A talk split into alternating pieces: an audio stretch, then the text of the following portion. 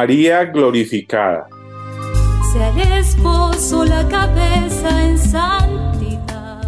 Iluminada con la luz indeficiente de la Pascua, surge la santísima figura de María glorificada. María está en el cielo, sumida en la luz de la Trinidad. Y un día, nosotros, con la seguridad de la promesa de Cristo, la contemplaremos a ella, en ese abismo totalmente abrumador, que es la luz de la gloria. Es realmente indescriptible lo que le aguarda al hombre que marcha hacia el abismo de la luz. Contemplar a Dios, Padre, Hijo y Espíritu Santo, y contemplar a María glorificada en medio de una perfecta luz. Ella obtuvo el más alto fruto de la resurrección de Cristo con la glorificación de su persona a la hora de su muerte. El mayor absurdo que sucede en la tierra es que nosotros los hombres, los cristianos, estemos tan distraídos en nuestras pequeñas ocupaciones ante el gravísimo próximo futuro que nos aguarda. Cuán pequeña nos parece la tierra cuando contemplamos el cielo, como decía el poeta. Cuando intuimos lo que se nos acerca inmenso, contemplar la infinitud de la luz, contemplar a Dios en una belleza que no tiene límites, que no tiene palabras, que no tiene comparación, que no tiene sospecha. Contemplar a María, la segunda obra perfecta de Dios en la tierra después de Jesucristo. ¿Cómo nos alegra saber que María está glorificada, que está asunta en cuerpo y alma, como lo ha creído siempre la Iglesia desde el primer siglo? Cómo nos alegra saber su perfecta felicidad. Saber que nosotros, mínimas criaturas del planeta Tierra, nos trasladaremos misteriosamente al abismo del cielo dentro de algún tiempo y la contemplaremos. ¿Cómo veremos entonces las cosas de la tierra en su justa y mínima proporción? ¿Cómo vendrá un momento en que añoraremos no haber amado, no haber creído, no haber sido en la tierra hombres encendidos de amor y de adoración. Santa María, Madre de Jesucristo, Dios, belleza suprema, hermosura impensable, Santa María, Madre amante de los hombres, milagro de la bondad de Dios con la humanidad. Tú, que estás en la perfecta alegría.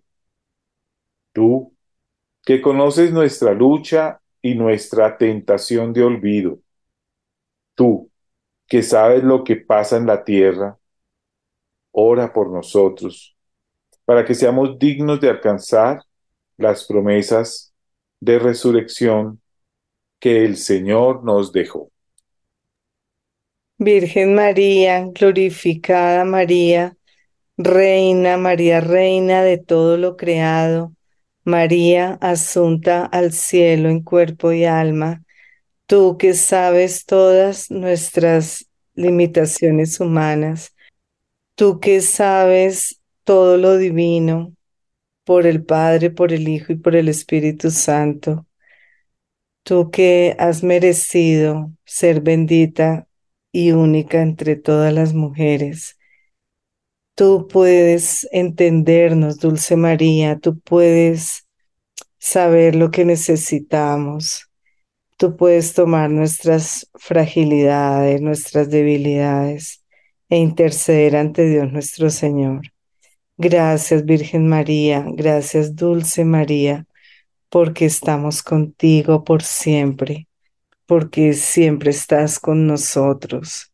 Gracias Mamita María por consentirnos. Gracias por ser la reina de todo en nuestra vida. Gracias por subir al cielo todo lo que hay en nuestro corazón. Te ofrecemos, Dulce María, la salud de las personas cercanas y también de todos los desconocidos. Te ofrecemos las familias para que puedan con tu ayuda, con tu intercesión, permanecer por encima de todas las presiones de algunos pocos que solo piensan en el dinero y en sus intereses. Gracias, mamita María, por proteger la familia y de una forma también muy especial ponemos, Virgen Santísima, bajo tu intercesión a las almas del purgatorio, especialmente a las más necesitadas. Te entregamos este tu programa para todas las familias que puedan eh, escucharla, para que por tu intercesión seamos llenos del Santo Espíritu de Dios y transmitamos lo que Dios quiere hablar a cada corazón. Amén. Madre Santísima, infinitas gracias te seguimos dando porque nos sigues cuidando, porque nos sigues permitiendo disfrutar de la vida hermosa al lado de tu Hijo, porque nos sigues dando la oportunidad de poder transmitir experiencias que generen vida, que generen alegría, esperanza. De verdad que te damos infinitas gracias porque eres un ejemplo de vida, de discípula, de madre, donde podemos tener un ejemplo y un modelo para poderlo transmitir. Gracias, Madre Santa, porque vives en nuestros corazones, en nuestras familias, en Colombia y en el mundo. Amén. Señor, gracias te damos por tu presencia. Gracias porque nos regalas esta maravillosa eh, bendición de tener esa madre tan especial, de tener esa gran seguidora y gestora tuya al lado nuestro. Permite, Señor, que podamos escucharla, que podamos poner en práctica eh, cada día sus enseñanzas, sus cuidados, sus ejemplos. Bendícenos a todos, protege, Señor, nuestro corazón, nuestra escucha, nuestra salud, para que podamos avanzar y podamos siempre estar pendientes y dispuestos de querer algún día eh, penetrar y estar completamente llenos de tu luz, llenos de tu presencia y gozarnos siempre y por siempre por esa presencia maravillosa de tu Jesús, de tu ahí, de tu presente siempre y de tu Santísima Madre.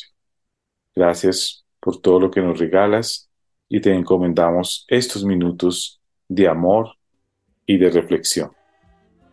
Bendice nuestro pensar, nuestro sentir, nuestro actuar, nuestro hablar en el nombre del Padre, del Hijo, del Espíritu Santo. Amén. Guíanos, protégenos, ilumínanos. Llena esta casa de tu paz y de tu amor para ser esa familia que a tu imagen queremos alcanzar. Bueno, muy buenas noches, buenos días, amaneceres y atardeceres a todos ustedes, nuestros queridos hermanos de esta gran familia de la Radio María. Qué alegría volvernos a encontrar, a escuchar. Y queremos ante todo desearles que la bendición de Dios y la presencia de ese Señor maravilloso esté en la vida de cada uno de ustedes, de sus hogares, de sus hijos, de sus nietos, de sus tíos, de todas las familias, de todas las personas con las cuales convivimos, con las cuales compartimos nuestra vida. Quiero hoy, en primer lugar, saludar a mis hermanos aquí en la mesa de trabajo y con mucha alegría saludo a la doctora Mercedes García, que nuevamente el Señor nos da la gracia de poder compartir estos minutos de oración y de reflexión. Mechitas, buenas tardes, buenos días, buenos amaneceres. Buen día, hoy sábado, 11 de la mañana de Colombia y a todos nuestros oyentes en todos los horarios que nos escuchen.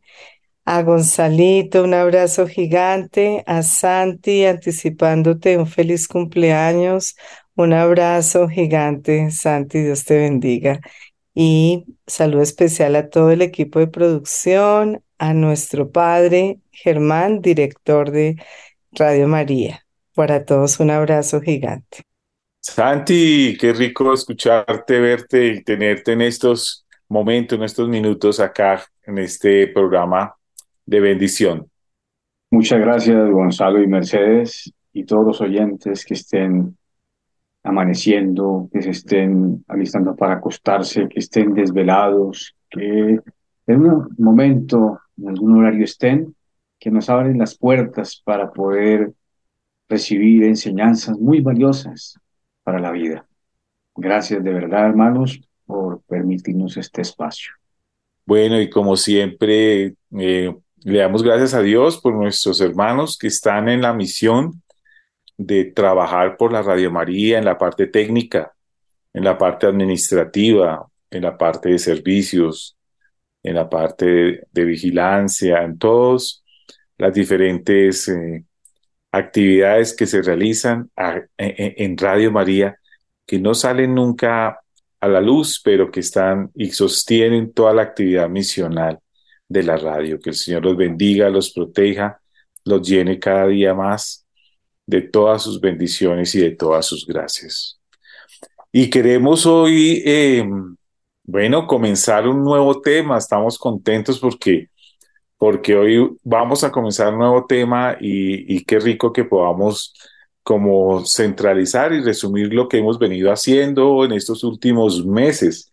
Hemos hablado de los hijos felices, hemos hablado de padres que proponemos que tenemos y que queremos tener unos hijos felices. Nos hemos guiado por la reflexión, por los libros del doctor Efraín Martínez Ortiz, que ha guiado y que ha puesto unos puntos de reflexión muy importantes para el desarrollo de este tema. Y después de haber prácticamente puesto como el primer objetivo en este propósito tener nuestros hijos felices y es fue precisamente el cómo aumentar la autoestima de nuestros hijos. Hemos hablado en otra ocasión del perfeccionismo a veces que, que dificulta precisamente, eh, que torpedea esa, esa, esa conducta, esa tendencia de mejorar, ese deseo de mejorar nuestra, la autoestima de nuestros hijos. Pero también hablamos de cómo fortalecer la personalidad de ellos.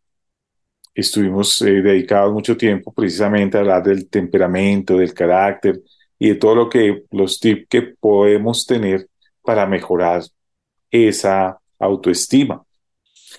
El último tema que tratamos antes de, de entrar en este, en este buen tema que vamos a tener fue el de los permisos, ¿cierto? Darle o no darle el permiso a mi hijo. Esa es la cuestión. Ese fue el último tema, ¿no?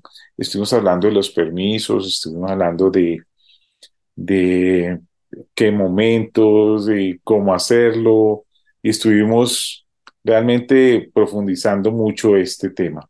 Hoy vamos a comenzar un tema también muy importante, muy interesante, y es el tema de los límites, los límites amorosos y efectivos que nos trazamos en familia. Entonces, antes de entrar de lleno en este, en este tema, mm, no sé si Mercedes nos quieras eh, proponer o nos quiera ver eh, eh, en base a lo que hemos analizado hasta acá, digamos, proponer una visión de lo que puede ser este tema que estamos proponiendo desde el día de hoy sobre los límites. Eh, sí, Gonzalito, pues podríamos como introducción decir que es enseñarle a los hijos a vivir, enseñarle a los hijos cómo es la vida porque en la vida, en la cotidianidad, no todo lo tenemos a pedir de boca, no todo es como yo digo, porque yo digo, cuando yo digo, estamos limitados. Las cosas son como son y no son como no son y no son como yo digo. Entonces, eh, que un hijo desde pequeñito sepa que la vida te va a poner límites, que en la vida las, las cosas pues van a, tener su, digamos, la metáfora que, el doctor Efred Martínez usa es el cauce de un río.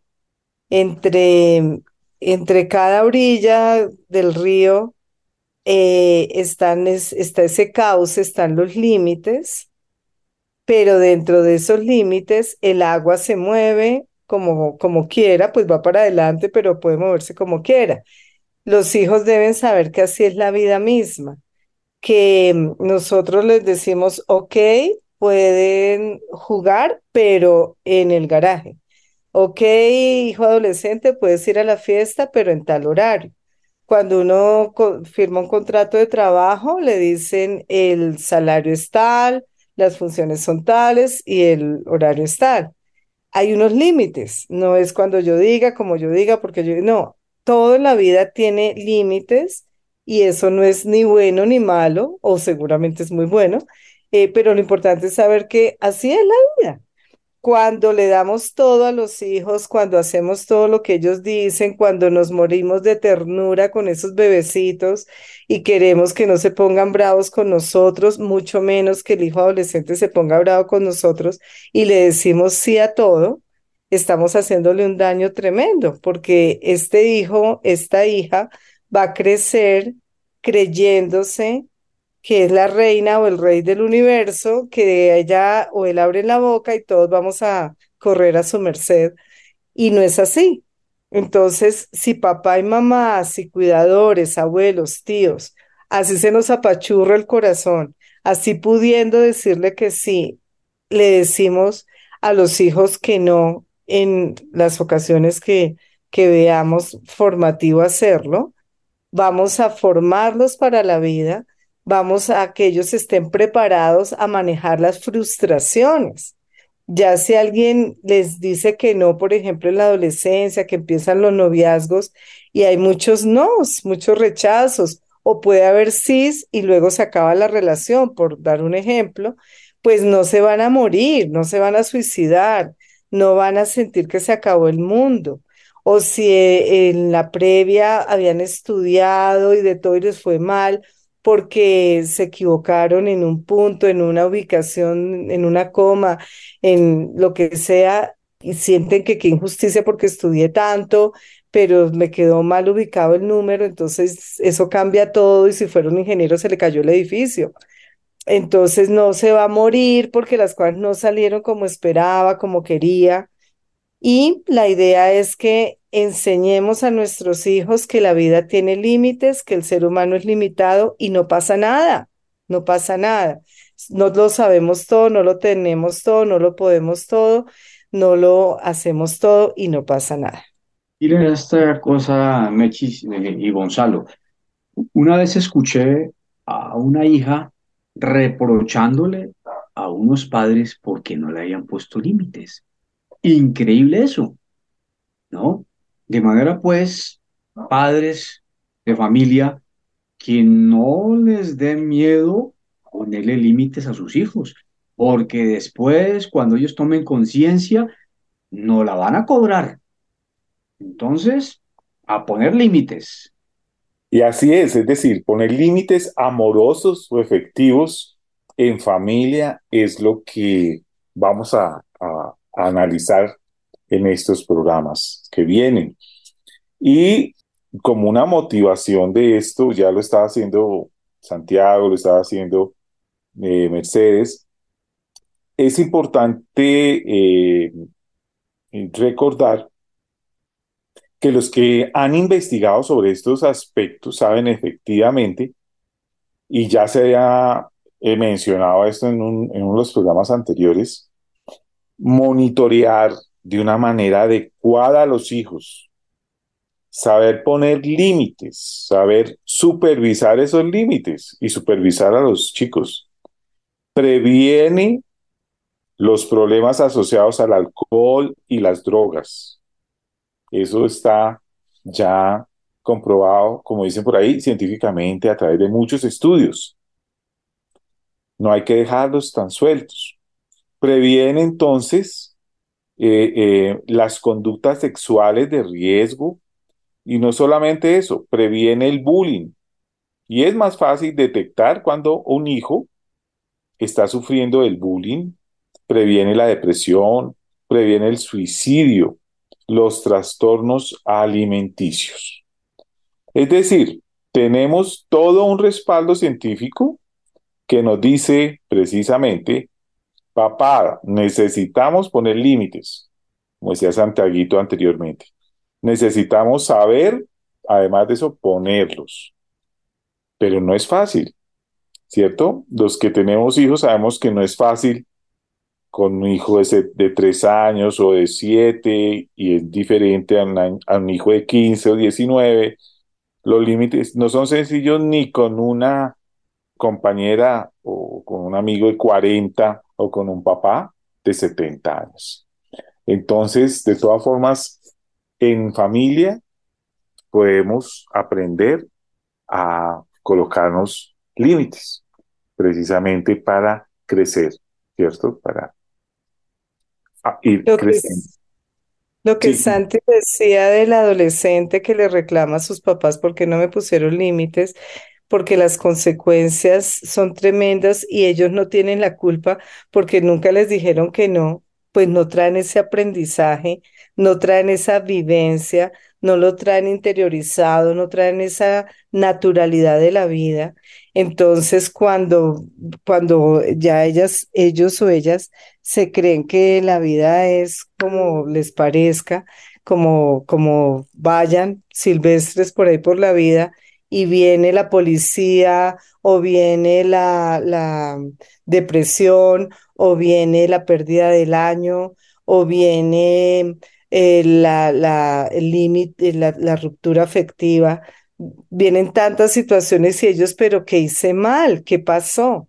Y nunca les habíamos enseñado. Entonces, papá y mamá, abuelos, cuidadores, tengan en su mente que así su hijo o su hija se enoje por ponerle límites, porque como Gonzalito nos compartía, a ninguna edad nos gusta que no, nadie dice, ay, tan rico, sí, limíteme, ay, sí, no, no nos gusta, pero sabemos que es formativo. Entonces, papá y mamá, cuando digan, es que mi hijo o mi hija se va a enojar de la edad que sea, porque el bebé se enoja si uno le pone límite, el infante, primera infancia, segunda infancia, preadolescente, adolescente, se van a enojar, se van a sentir furiosos de que uno les diga, no, no se pudo, no, no, así tengamos la plata, no te voy a comprar 20 pares de zapatos, no. Entonces, sepamos, papá, mamá, adultos cuidadores, que cuando les dijimos no, hacia el corazón, como les digo, se nos apachurre de Dios mío, ahora qué conflicto con este niño, con esta niña, con este adolescente. Pero cuando yo en mi corazón, en mi mente, con la sabiduría del Espíritu Santo, sé que le estoy dando el regalo de la vida, que va a saber afrontar el mundo, que va a saber afrontar cuando su jefe le diga que no, que va a saber afrontar cuando las cosas salieron patas arriba, porque nadie tiene control de nada en esta vida, nadie sabe qué va a pasar, cómo va a pasar. No sabemos, solo sabemos que nada sabemos. Todo es una incertidumbre, nadie sabe el futuro. Entonces, que yo esté preparada, preparado como hijo, como hija, para lo que venga, porque mi fortaleza está dentro de mí y no afuera, porque tengo la flexibilidad y tengo la tolerancia a la frustración para manejarlos no o, que las cosas salgan diferentes a las que esperamos, le hemos dado el regalo de la vida a los hijos. Cuando papá y mamá saben que están haciendo un bien, así el niño, la niña, el adolescente, el adolescente se enoje, quédense tranquilos y háganlo. Bueno, y esto no es, no es un problema para los niños o para los adolescentes, ¿no? Ya habíamos dicho, es un tema familiar.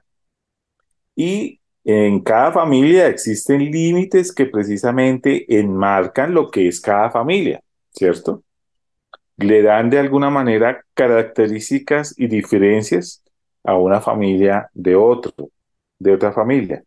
Y ese contrato que hemos hecho de formar un hogar implica tener unos parámetros que determinan que perteneces a la familia García o a la familia Ramírez o a la familia Cuña, porque tienes diferentes formas de ser, entre esas los límites, entre esas las fronteras, se puede decir entre comillas.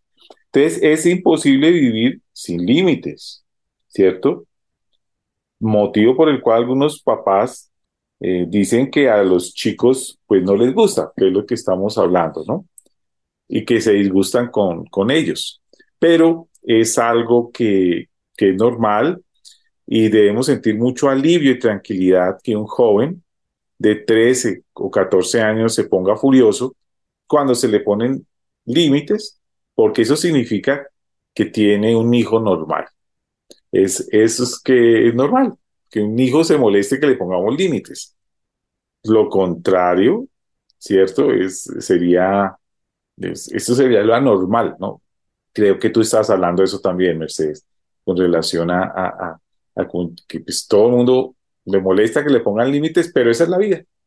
Esa es la vida y, y, y, a, a, nadie nos, nos, nos, nos gusta que no nos dejen hacer lo que queramos, ¿cierto? Que, que, nos impiden hacer lo que amas, pero hay que marcar algunos parámetros y algunas diferencias. Bueno, vamos entonces a, hablar, Santiaguito, yo creo que tú de pronto puedes contarnos algo sobre los obstáculos precisamente para, para hacer, es, para colocar esos límites en familia, ¿no? Para, para tener, eh, sí, esa, esa dificultad. Y creo que Mercedita nos puede introducir un poco también el, eh, este punto. ¿no? Sí, antes de que Santi nos hable de los obstáculos, cuando tú decías eso diferencia a cada familia, los límites propios de cada familia, en algún programa hablamos de los estilos de crianza. Hay familias permisivas, hay familias autoritarias y hay familias democráticas. Entonces, esa, esa flexibilidad extrema, ese, esa permisividad que todos sí, todos sí, todos sí, que es el caso que nos contaba Santi de cómo esa niña, esa adolescente dice, ¿por qué, ¿por qué fueron así de flexibles conmigo? porque no me enseñaron que la vida tenía límites? Lo dijo de otra manera, pero estaba diciendo eso. Son familias permisivas que todo, todo puede ser y no pasa nada. Lo contrario, las de autoritarismo. No estamos hablando de la sana autoridad. Estamos hablando de autoritarismo. Las cosas se hacen como yo digo porque yo digo y eso genera un resentimiento en los hijos. Eso es violencia, eso es agresión, eso tampoco. Y las familias democráticas en es en las que hay límites con amor y amor con límites, como aquella canción Amor y Control. Entonces es exigencia amorosa y amor exigente. es la metáfora completa, para darle paso a Santi, la metáfora completa como el doctor Efren Martínez, autor del libro que estamos compartiendo, eh, Padres Seguros, Hijos Felices, él dice, cuando hay límites, es un río que tiene un cauce y va para algún lado, va para el mar, versus a cambio de, a diferencia de, un agua esparramada que no va para ningún lado. Pobres hijos sin límites. Pero como no es fácil, vamos a ver cuáles son los obstáculos para analizarlo. Imagínense ustedes ponerle un límite a un hijo de 14 años y que él te agarre las manos y te diga, mami, gracias por forjar, mi carácter. ¿Se imagina lo peligroso que es ese muchacho? ¡Qué susto! ¿Qué tal un joven realmente entusiasmado y feliz diciéndole a sus papás todo el tiempo, por favor, pónganme límites porque, primer obstáculo, cambiar la concepción. Tenemos que cambiar la concepción que hemos tejido alrededor del límite para poder ponerlo en forma amorosa y que además sea efectivo. Necesitamos empezar por cambiar el concepto que tenemos al respecto. Durante mucho tiempo, nosotros consideramos que poner límites tenía la única intención de lograr que nuestros hijos nos hicieran caso. Digamos que había un argumento de control que requería de cierto poder y que en la medida que nos hicieran caso, todo estaría genial y les iría mejor en la vida. Este argumento tiene cierta lógica, pues es posible que la experiencia y el conocimiento que hemos adquirido como papás a lo largo de la vida nos indique que algunas cosas son mejores que otras para nuestros hijos. Sin embargo, nuestros hijos no hacen caso siempre. Nuestros hijos no siempre van a hacer exactamente lo que les digamos. Y eso puede ser muy frustrante para algunos papás que consideran que su papel es lograr que los hijos hagan lo que ellos quieren siempre.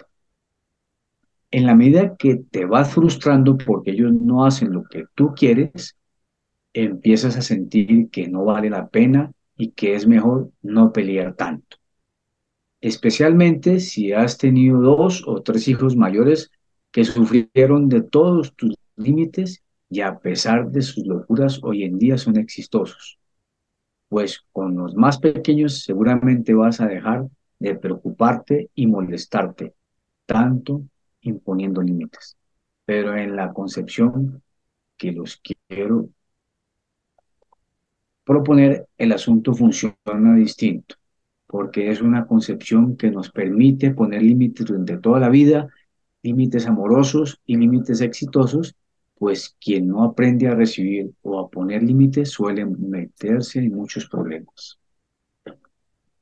Lo primero que hay que decir es que ojalá te, hagan caso, asumiendo que tiene la experiencia y el conocimiento para sugerir que puede ser lo más adecuado en cierta edad. Pero lo más importante no es eso. Lo más importante es que los límites están diseñados como fronteras. Es decir, el límite entre Colombia y Ecuador es una frontera. El límite no es el final.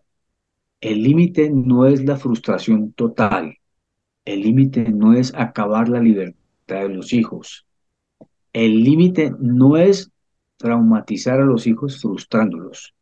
El límite es una maravillosa oportunidad de hacer libres a nuestros hijos al ponerlos a elegir, es poder ver el milagro de tener un hijo que empieza diferenciándose de ti, porque es un milagro que después de que lo tenías en la barriga, nació y era absolutamente dependiente.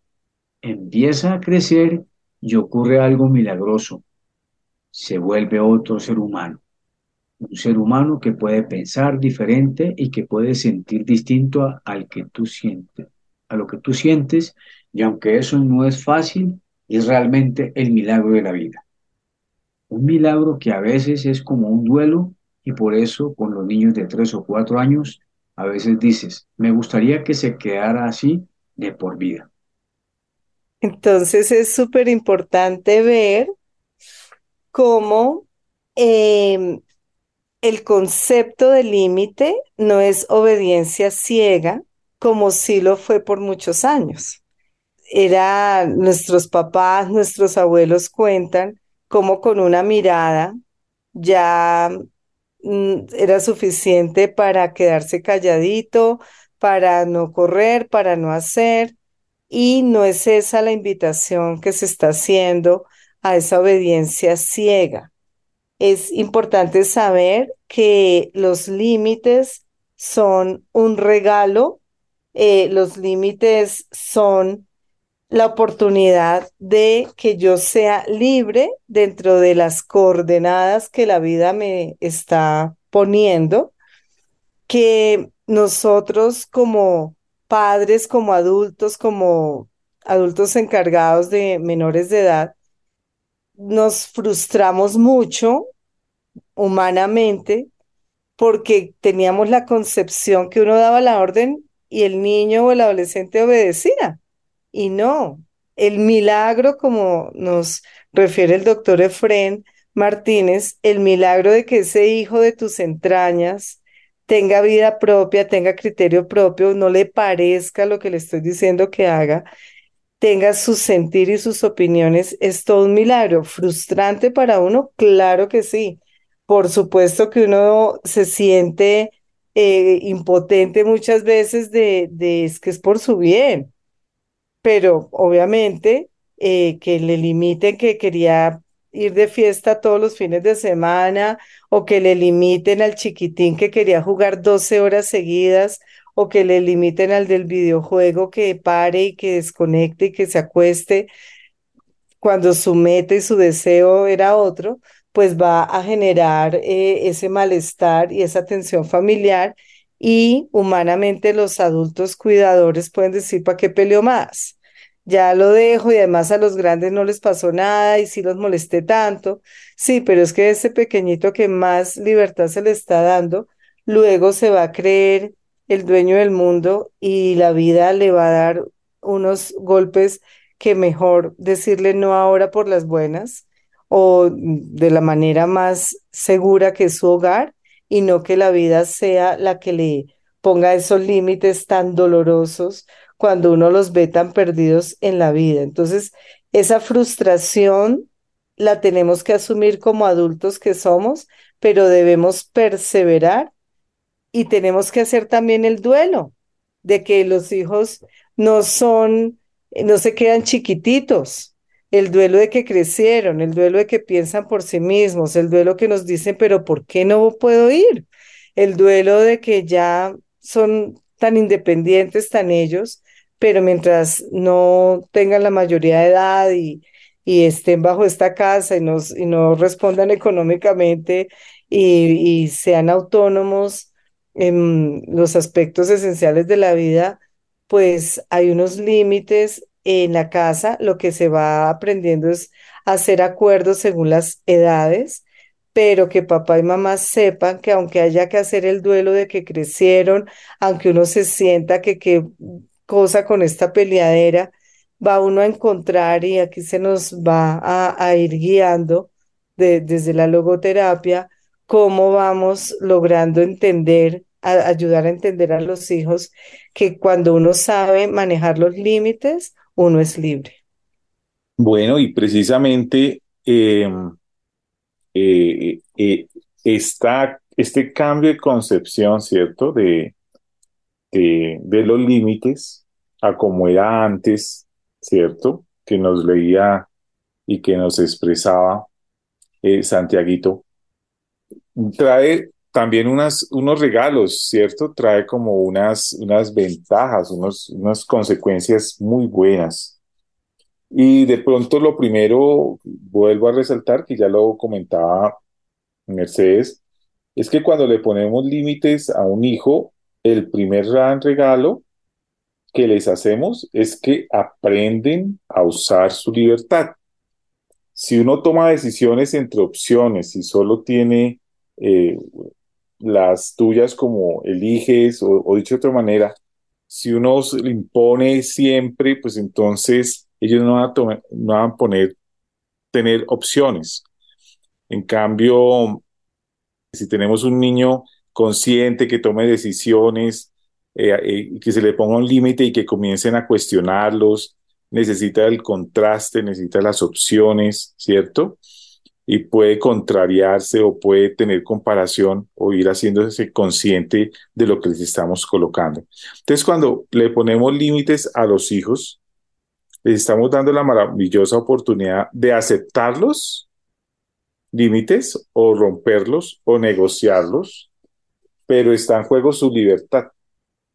Mientras que si no les ponemos límites, no tienen que ejercer esa libertad. Y por lo tanto no se van volviendo hombres libres. Y uno quiere que un hijo, pues, que no sea esclavo, ¿cierto?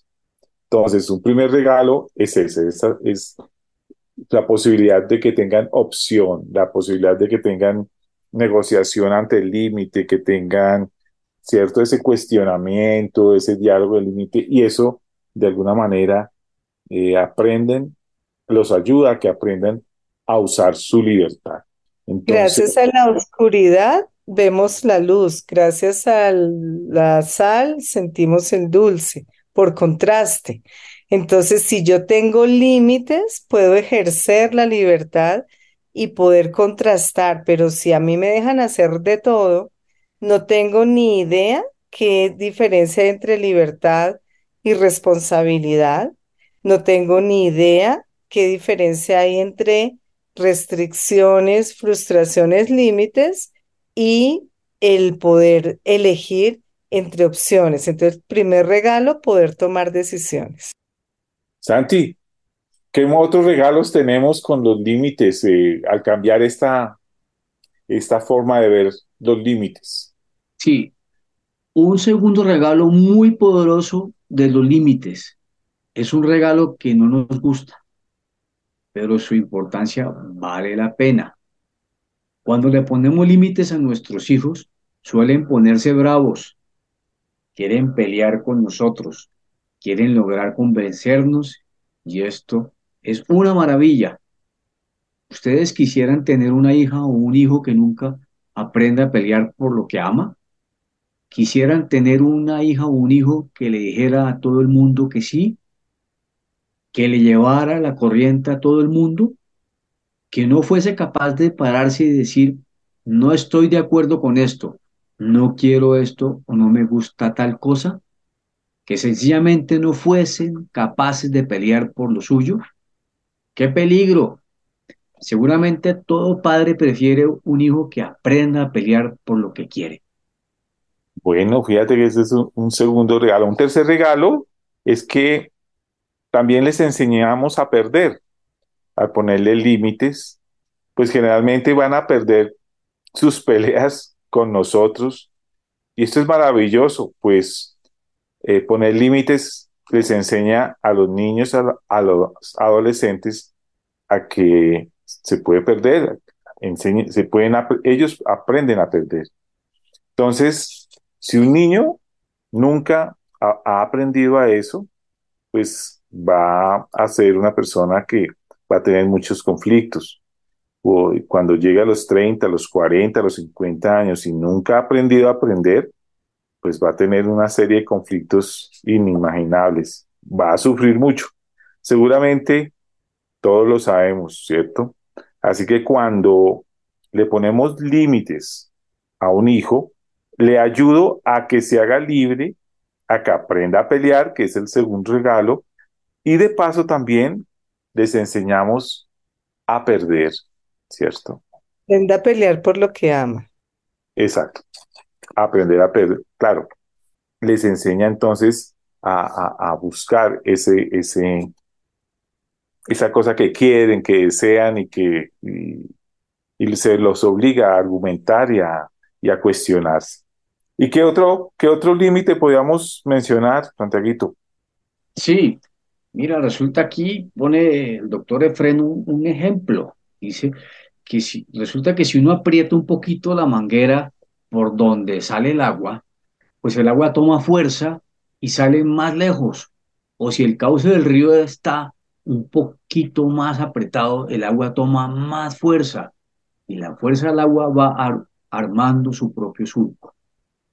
Puede que tome hacia la derecha o hacia la izquierda y de pronto tú quisieras que fuera por otro lado, pero no vas a perder, poder evitar que sufra ni que se equivoque. Sin embargo, puedes comentar que por lo menos tenga la fuerza para que no vuelva, no se vuelva un pozo, sino que sea un río fuerte. Sí, que es lo que, lo que al principio también Mercedes nos decía, ¿no es cierto? Que, que, no sea un estanco de agua, sino que sea un río que tiene un propósito, ¿cierto?